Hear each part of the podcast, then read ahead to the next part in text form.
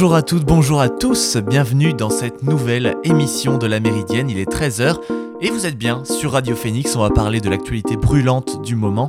On va notamment entendre une interview de François-Xavier Priolo, conseiller régional pour la région Normandie et organisateur du Forum mondial pour la paix qui va se tenir jeudi et vendredi à l'abbaye aux Dames à Caen.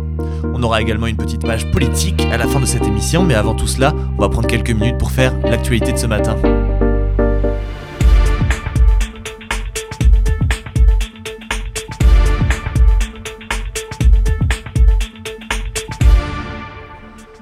Commencer, on va revenir sur la prise de parole du porte-parole du gouvernement, Gabriel Attal, qui a annoncé ce matin que la France allait durcir les conditions d'obtention des visas pour les ressortissants euh, venant du Maroc, de l'Algérie et de la Tunisie. Les personnes visées sont celles qui ont quitté le territoire français mais ont été refoulées par leur pays d'origine et doivent revenir en France. Jordan Bardella a réagi à cette nouvelle en indiquant que le Rassemblement national serait attentif aux résultats, alors que Marine Le Pen doit présenter aujourd'hui son projet de référendum sur l'immigration. Un moindre mal pour la France ce matin, un traité a été signé avec la Grèce pour la, vente de trois frégates, le tout dans le cadre du renforcement stratégique entre la France et la Grèce. Cette nouvelle arrive bien sûr dans un contexte difficile pour l'industrie navale après la rupture du contrat du siècle par l'Australie et l'échec de la vente de 12 sous-marins. Plus tôt ce mois-ci, Kyriakos Mitsoakis, euh, le Premier ministre grec, avait déjà annoncé l'achat surprise de 6 chasseurs français Rafale en plus d'un précédent contrat à 2,5 milliards d'euros signé en janvier pour 12 rafales d'occasion et 6 neufs. Le tout vise à contrer les provocations turques dans l'est de la Méditerranée contre lesquelles la France est un des rares pays de l'Union européenne à avoir protesté publiquement ces derniers mois. Jean-Michel Blanquer a annoncé ce matin le test d'un nouveau protocole sanitaire contre le Covid-19 dans les prochains jours. Ce test aura lieu dans les écoles primaires d'une dizaine de départements et il prévoit qu'en cas de personnes positives au Covid dans une classe, de tester l'ensemble de la classe et de ne renvoyer à la maison que les cas positifs. Cette annonce est faite alors que Jean-Michel Blanquer a également confirmé qu'il y a désormais moins de 2000 classes qui sont fermées et que certains départements allaient bientôt ne plus porter de masque. Pour finir, on a appris ce matin que le laboratoire français Sanofi n'allait pas continuer les recherches pour un vaccin contre la Covid-19 et qu'il n'y aurait pas de phase 3 de test, ce qui aurait été la dernière étape avant la commercialisation. Il était déjà très en retard sur ses concurrents, ceux de Pfizer BioNTech, Moderna et Johnson Johnson, et il a été estimé que ce vaccin arriverait trop tard sur le marché alors qu'il est estimé que 12 euh, milliards de doses auront été mises en circulation d'ici la fin de l'année. Vous écoutez la Méridienne sur Radio Phoenix. Voilà pour le condensé des informations à la mi-journée. Il est temps maintenant de passer à notre invité du jour, et il s'agit, euh, comme euh, je vous l'annonçais dans le sommaire, de François-Xavier Priolo. Il est conseiller régional pour la région Normandie et il organise le Forum mondial pour la paix qui aura lieu à l'abbaye aux Dames de Caen. J'ai eu le plaisir de l'avoir ce matin au téléphone pour un entretien. Nous sommes en ligne avec François-Xavier Priolo, euh, conseiller régional pour euh, la région Normandie, qui vient nous parler donc du Forum mondial pour la paix. Euh, je voulais commencer par, vous parler un petit peu du, programme que vous prévoyez pour le forum. Il est assez dense, on l'a vu, il y a beaucoup de conférences, de débats avec de nombreux invités de marque. comment vont se passer ces deux jours au forum? C'est la quatrième édition du Forum mondial Normandie pour la paix qui se réunit chaque année à l'abbaye Dames à. Et la Biodame, c'est le, le, siège de, de, la région Normandie et s'est transformé en un véritable campus pour la paix, ouvert euh, à tous et, et c'est gratuit. Et chaque année, il y a une thématique. Cette année, c'est euh, la paix mondiale et la sécurité globale. Comment est-ce qu'on peut gouverner la paix? Et on a à la fois euh, des grandes conférences plénières le matin, le jeudi matin, le vendredi matin. On va essayer de répondre à cette question pourquoi la paix nous échappe et comment est-ce qu'on peut reprendre la paix en main? Mais la particularité de ce forum mondial, c'est que il y a aussi euh, l'après-midi une multitude de débats sur euh, tous les sujets géographiques, thématiques. Ça permet de comprendre un petit peu la situation dans beaucoup de pays du monde où il y a des situations de conflit. Euh, évidemment, la Syrie, le Yémen, mais on s'intéresse à l'Iran, on s'intéresse à la Russie, on s'intéresse au Sahel, et puis des approches plus thématiques sur la justice internationale, sur la question de, des grandes des, grandes problématiques comme la fin dans le monde, comme la gouvernance économique. Et ça vous permet, euh, si vous passez euh, deux jours sur le forum, bah, d'avoir un véritable décryptage du monde, des relations internationales. Et il y a euh, dans le campus de, de la Biodame un, un, grand village pour la paix où vous pouvez aussi trouver des expositions photos, une grande librairie éphémère, des plateaux avec beaucoup d'intervenants qui, viennent répondre à des questions sur, différents sujets. Donc, ces intervenants qui viennent du monde entier, ils sont très accessibles. Il y a beaucoup de jeunes qui viennent, beaucoup de lycéens, et donc c'est un, véritable melting pot, et, c'est vraiment très très vivant, beaucoup de monde, et voilà, on, on apprend beaucoup de choses, mais en même temps, c'est pas des colloques académiques, et on s'ennuie pas au Forum mondial Normandie pour la paix. Euh, vous l'avez dit, vous l'avez dit en, début d'intervention, euh, le, thème de cette quatrième euh, édition, enfin le thème précédent pour la troisième édition, c'était prévenir la guerre. Et en quoi gouverner la paix était un thème logique pour cette quatrième édition, et c'était dans la continuité finalement de, de la troisième? En effet, depuis le début du forum, c'est la quatrième édition, on a chaque année des thèmes qui permettent aussi une, progression dans, la réflexion. Gouverner la, paix, c'est vraiment un thème vraiment d'actualité dans la mesure où euh, le système issu euh, de l'après-deuxième guerre mondiale, on voit qu'il euh, s'essouffle, que parfois il n'est pas mis à jour, et en même temps, on n'a pas encore toujours les règles du jeu de demain. Donc, euh, il faut euh, repenser des règles de gouvernement, repenser ce fameux multilatéralisme. Euh, il faut aussi mettre de la régulation sur des champs sur lesquels il n'y en a pas.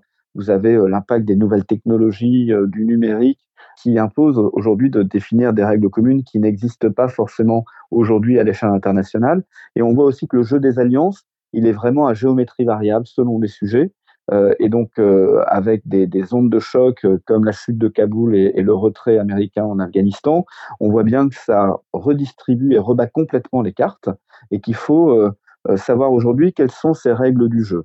Et le thème de la gouvernance de la paix, c'est comment est-ce que on met un petit peu d'ordre et de rationalité pour que le monde soit pas un monde uniquement du rapport de force, euh, de la loi du plus fort, et qui peut dégénérer sur des conflits qu'on ne maîtrise pas. Bien sûr, vous avez au programme, euh, vous l'avez expliqué également, des thèmes euh, très concrets où les situations de pays en guerre seront abordées, je pense à l'Afghanistan, au Yémen, etc. Vous avez aussi des thèmes beaucoup plus philosophiques lors de, lors de conférences.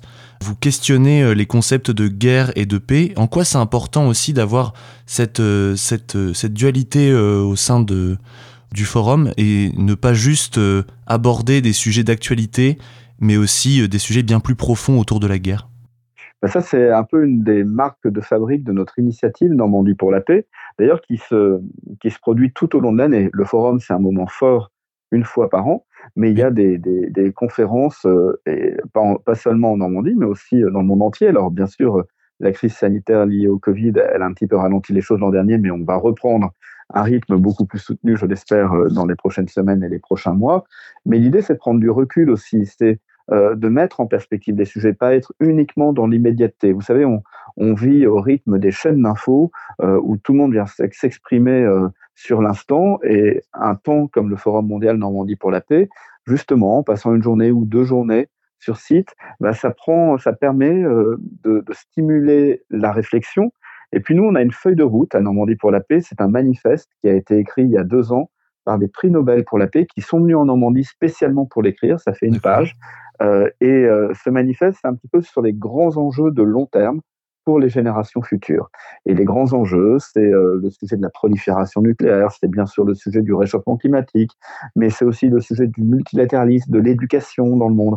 On voit aujourd'hui que dans des pays en conflit, les, les jeunes n'ont plus d'accès à l'éducation. Mmh. Or, un pays qui n'a pas de jeunes éduqués, qui n'a pas de population éduquée, on sait très bien que ça peut très très vite basculer euh, vers, euh, vers des, conflits qui peuvent être des conflits très graves. Et donc on prend en effet ce temps d'avoir des réflexions plus philosophiques, d'être aussi sur le terrain des valeurs. Euh, la Normandie, c'est une région qui est intrinsèquement attachée aux valeurs de paix et de liberté. Et c'est bien aussi de prendre le temps d'en parler, et notamment d'en parler avec des jeunes, avec des lycéens. Et la nouveauté du forum de cette année, c'est qu'il y a six débats vraiment consacrés et fléchés pour des jeunes. Et on a aussi euh, pensé un parcours jeunesse du village pour la paix pour, euh, pour tous ces lycéens qui vont venir par centaines jeudi et vendredi à Caen. Oui, tout à fait. Justement, j'allais, j'allais aborder cette question. Vous me parliez de, de, de l'importance de, de, d'éduquer la jeunesse. Et justement, vous avez, vous venez de le dire, un moment dédié à la jeunesse avec donc des débats et le prix Liberté aussi, qui, qui est finalement euh, un moment fort de, de, de, cette, de ce forum. Pourquoi c'était important pour vous d'impliquer les jeunes, les lycéens, dans la démarche de cet événement Et c'était important de les mettre au cœur de, au cœur de cet événement? C'est important parce que d'abord, quand j'ai proposé à Hervé Morin, le président de la région, cette initiative Normandie pour la paix et la création de ce forum, nous étions en train de préparer à l'époque le 75e anniversaire du débarquement de 1944. Et on ne peut pas être uniquement dans la mémoire et dans le rétroviseur. Et j'ai considéré que la meilleure façon de remercier nos libérateurs, euh, américains, canadiens, britanniques, c'était de leur dire on va s'engager pour le monde d'aujourd'hui et de demain. Et il faut comprendre ce qui s'est passé hier, mais en tirer des enseignements pour euh, ne pas être indifférent au monde qui nous entoure. On est dans une société de plus en plus individualiste, mmh et les jeunes, finalement, bah, c'est ce forum et cette initiative Normandie pour la paix, elle leur est dédiée mais il faut aussi pouvoir comprendre le monde dans lequel on est. Et euh, on a besoin de ces moments d'échange. On a besoin aussi de susciter des vocations. Le prix Bayeux le fait très bien. Le prix Bayeux Normandie Calvados des correspondants de guerre qui euh, se tiendra la semaine d'après. Et il faut s'impliquer. La pire des choses aujourd'hui, c'est l'indifférence. Et tout ça ne nous concerne pas. Or, ça nous concerne. Et c'est un peu la théorie du colibri. Chacun doit prendre sa part. Et quand on est normand, on a peut-être plus que d'autres une responsabilité parce que notre territoire, notre terre normande, elle a été euh, euh, vraiment euh, concernée par, ces conflits, par le débarquement. Et ce débarquement de 1944, ça a été aussi le début de la libération de l'Europe occidentale et puis le triomphe des valeurs de paix et de liberté. Mais on sait que ces valeurs de paix et de liberté, elles sont très fragiles et que si on n'est pas là pour s'en occuper, eh bien, tout peut basculer beaucoup plus vite qu'on ne le pense. Tout à fait. Avant tout, une responsabilité de mémoire très importante, effectivement, en Normandie. Pour euh, terminer euh, cet entretien euh, tranquillement, j'aimerais que vous nous parliez de, de Sonita Alisada, qui sera la lauréate du, prix Liberté 2021. Ça va être un des moments forts de, ces deux jours sur le forum. le prix Liberté, c'est quelque chose qui a été mis en place il y a deux ans, si je ne me trompe pas. Ce sera la troisième lauréate. Il y a trois ans. Il y a trois ans. Également. Le prix Liberté, c'est aussi un choix de la jeunesse de remettre un prix à quelqu'un qui défend ses valeurs. Parlez-nous un petit peu plus de, de, la lauréate de cette année et de, de, l'importance du prix Liberté sur le forum. Bah, le, prix Liberté, donc comme chaque année, il va être remis euh, pendant le forum. Ce sera jeudi après-midi, le 30 septembre. Mhm. Euh, c'est un très très beau prix parce que euh, ce sont les jeunes du monde entier sur les réseaux sociaux qui définissent un certain nombre de, personnes. Ça peut être des personnes physiques ou, des institutions, des personnes morales qui peuvent recevoir ce, ce, prix Liberté. Et en effet, cette année, il est décerné à cette jeune rappeuse afghane. Et euh, le choix s'est fait d'ailleurs avant euh, la chute de Kaboul hein, du, mois d'août. Et donc ça prend une, dimension extrêmement forte parce que vous voyez bien que la première chose que font les talibans, c'est qu'ils euh, font tomber le rideau à la fois en, masquant le visage des femmes et puis surtout en, en supprimant tout ce qui est la culture, la musique. et or, la culture et la musique, c'est la vie. Et on va avoir des moments forts pendant ce forum autour de l'Afghanistan, parce que bien sûr, il y a la remise du prix euh, Liberté, mais il y aura aussi euh, une très très belle soirée le jeudi en nocturne à partir de 20h avec euh, notre délégation française à l'UNESCO autour de la culture, de l'éducation et de la musique au service de la paix. on aura aussi une, chanteuse afghane, Elena Shor, qui mhm. avait été la gagnante de l'équivalent de la Star Academy à Kaboul en 2009 qui maintenant euh, habite à, Londres et qui viendra se produire euh, au Forum pour montrer justement cette jeunesse, cette vie et, l'ambition euh, de la région Normandie à travers une initiative que nous prendrons, une initiative normande pour la culture afghane. C'est malgré ce qui se passe, et malgré le pouvoir des talibans qui veut réduire la culture à néant, eh bien, c'est de prendre notre part, nous aussi, pour faire vivre cette culture afghane hors les murs, en Normandie, et un certain nombre d'institutions culturelles normandes accueillent des artistes afghans en résidence, des artistes qui ont pu être rapatriés euh, d'Afghanistan à la fin du mois d'août. Et tout ça, on en parlera notamment vendredi matin autour euh, de David Martinon, notre ambassadeur de France à Kaboul. Et tout cela, ça fait partie donc, euh, donc du programme euh, du forum Normandie pour la paix que qu'on va pouvoir retrouver en fin de semaine euh, à Caen. Donc tout autour d'un village, vous l'avez expliqué, un, village pour la paix. il y aura aussi des expositions, des, des, associations qui seront présentes, pas mal d'à côté qui sont qui n'en sont pas moins importants pour cette quatrième édition. Et donc, bah, j'imagine que comme moi, vous vous invitez toutes toutes et tous qui nous écoutent à, rejoindre, à rejoindre ce forum. Bien sûr, il est encore euh, possible de s'inscrire. Il faut, c'est gratuit, hein, mais il faut mhm. s'inscrire euh, pour des raisons de sécurité. Le pass sanitaire est, exigé à l'entrée. Et pour s'inscrire, vous allez sur le site www normandiepourlapaix.fr. C'est parfait. Que dire de plus? Merci beaucoup François-Xavier Priolo. Donc je rappelle euh, conseiller régional euh, à la région Normandie qui était avec nous donc pour nous parler du forum Normandie pour la paix. Merci beaucoup. Merci. Voilà pour cet entretien avec François-Xavier Priolo, donc, qui nous a présenté euh, globalement le Forum mondial pour la paix qui aura donc lieu, je le rappelle, à l'abbaye aux Dames de Caen, et je ne peux que vous conseiller de vous y rendre. Euh, petit rappel sur le programme avant de passer à la suite. Euh, nous aurons d'abord plusieurs conférences. Une première conférence le jeudi 30 septembre sur le thème Pourquoi la paix nous échappe, ainsi que la remise la cérémonie de remise du prix Liberté et deux séquences de débat le jeudi 30 septembre et le vendredi 1er octobre, nous aurons une autre conférence, Comment reprendre la paix en main, euh, une séquence un peu plus euh, sur les jeunes et le développement durable, puis euh, deux séquences de débat encore. vous pourrez retrouver sur le village, sur le village pour la paix un atrium donc qui servira aux échanges avec les différentes associations. on aura une des séances de dédicaces notamment avec avec des auteurs donc, qui seront présents pour, euh, pour dédicacer leurs ouvrages, et des concerts, euh, des, plusieurs concerts comme, euh, comme l'a expliqué François-Xavier Priolo. On aura plusieurs moments comme cela durant le jeudi et le vendredi. On a également deux expositions, plusieurs expositions photographiques, pas deux mais quatre, avec Paris Match qui, qui, qui, va mettre en place son exposition Mur entre guerre et paix, Sylvia Galmo, euh, qui sera présente sur le, cloître extérieur de l'abbaye, Gilles Caron et, euh, l'exposition Les femmes s'exposent euh, pour cette édition 2021 donc du Forum mondial pour la paix à l'abbaye aux Dames de Caen. On va se retrouver maintenant dans un petit instant sur Radio Phoenix, mais en attendant, on va se faire une petite pause en musique avec Time to Melt, un titre de Sam Evian sur Radio Phoenix.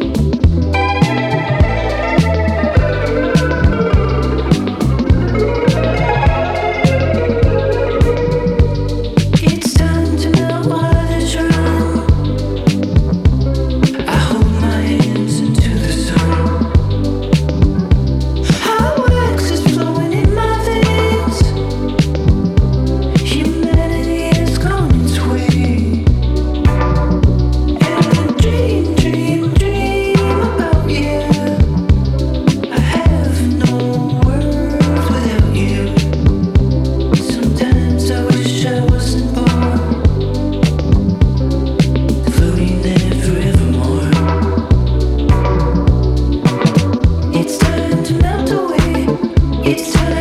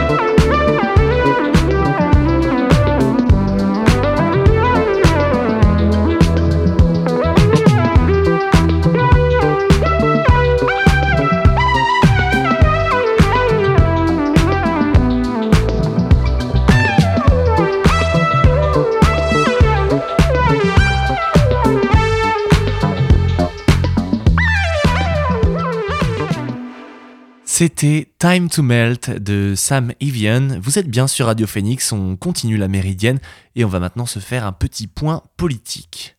On va en effet parler maintenant d'un sujet très important pour l'avenir européen.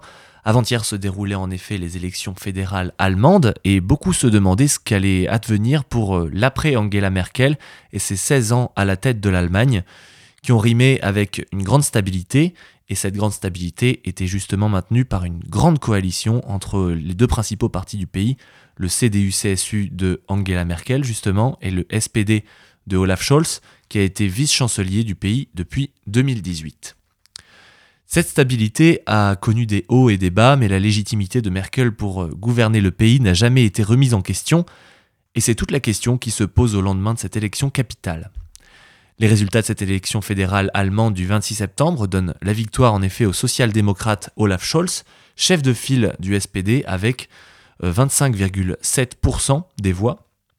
Les chrétiens démocrates du CDU euh, d'Armin Lachette, euh, le, dauphin d'Angela Merkel, le talonne avec 24,1%, ce qui en fait le plus mauvais score de l'histoire du parti. Ils sont suivis par les Verts d'Annalena Baerbock avec 14,8%, les libéraux de Christian Lindner avec 11,5%, euh, l'extrême droite de l'AFD avec 10,3% et la gauche radicale du parti Die Linke avec 4,9%.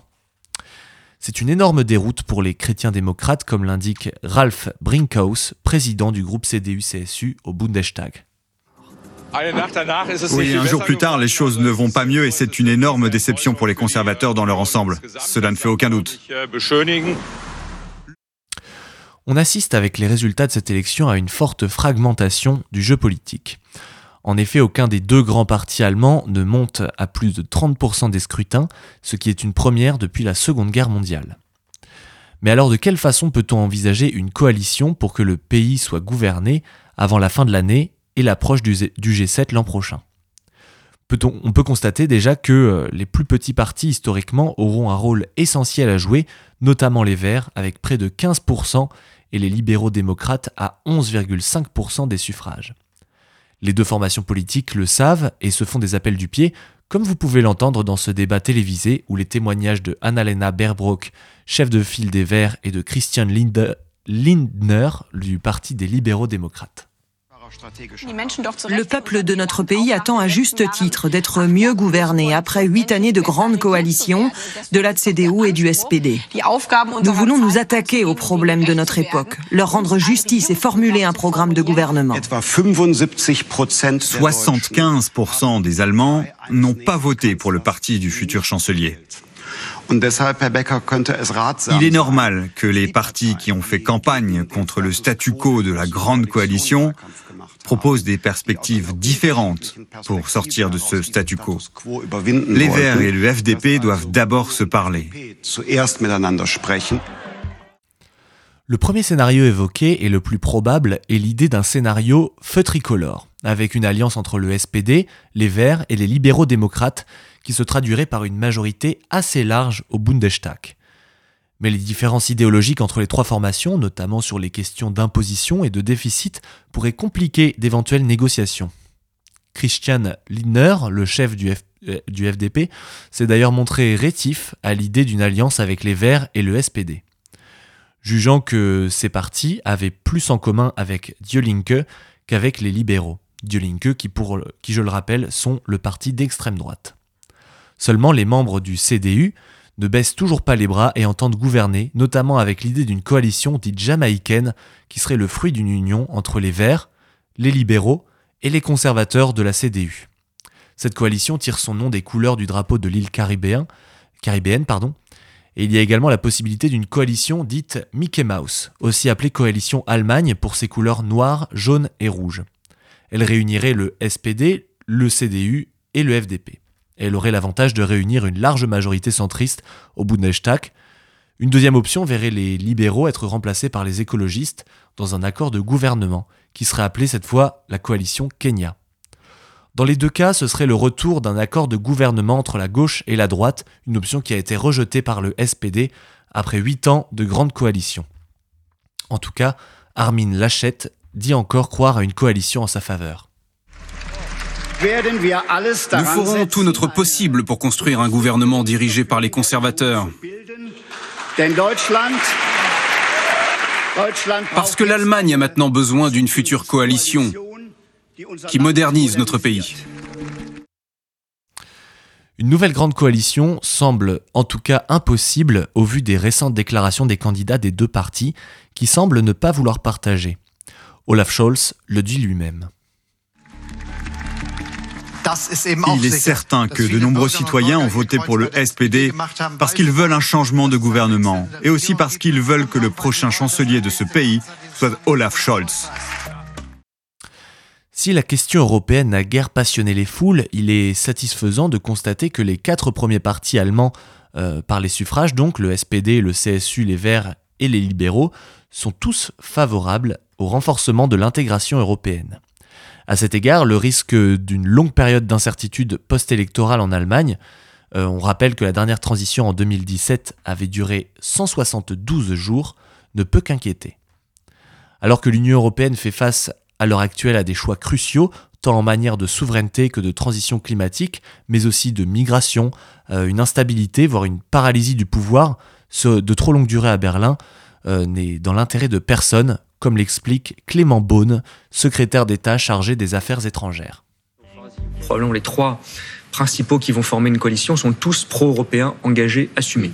Il y aura des différences, des difficultés parfois dans la discussion avec la France dans les prochains mois, parce qu'on ne seront pas d'accord sur tout, et les sujets sur lesquels nous pourrions être en désaccord ne sont pas les mêmes d'un parti à l'autre.